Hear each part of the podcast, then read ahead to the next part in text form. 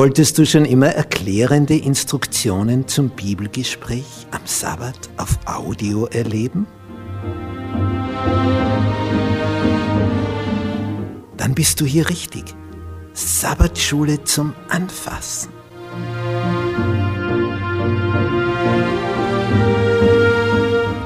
Fünf Minuten pro Tag. Insgesamt 30 Minuten pro Woche.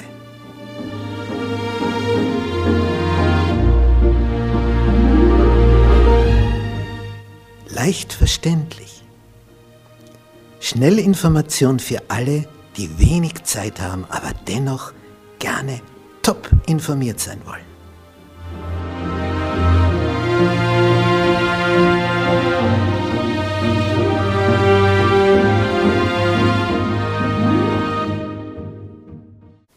Montag.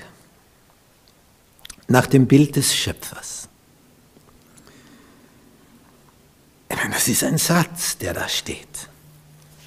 Und Gott schuf den Menschen zu seinem Bilde. Und dann, diese Wiederholung, zum Bilde Gottes schuf er ihn.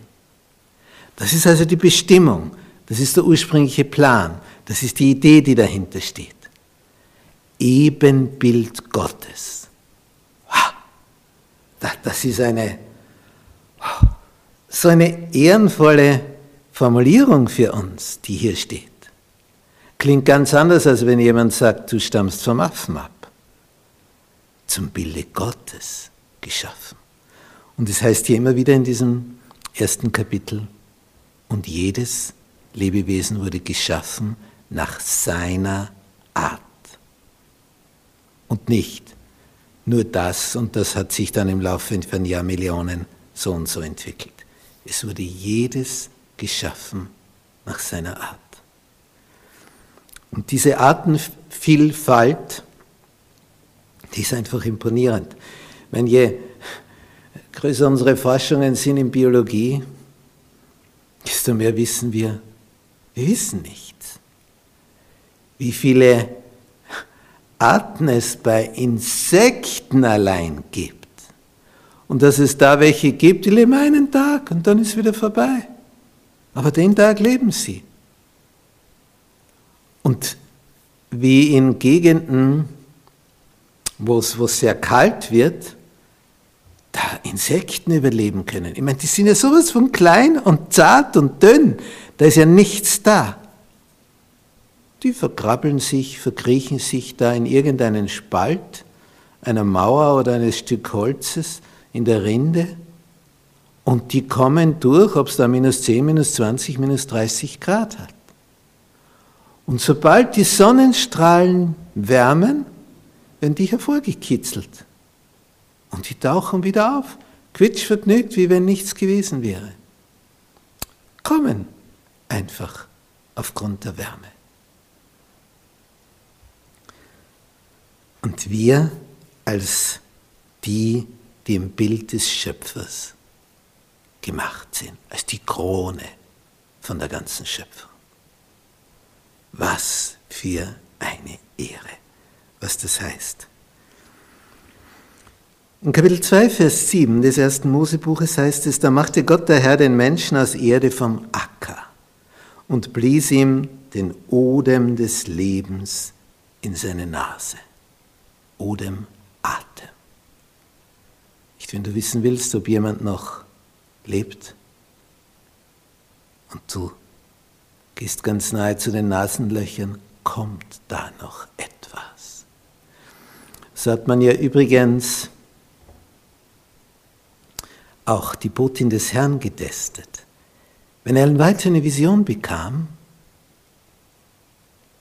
dann, so sagte man, hört sie auf zu atmen. Das hat auch ein Arzt gehört.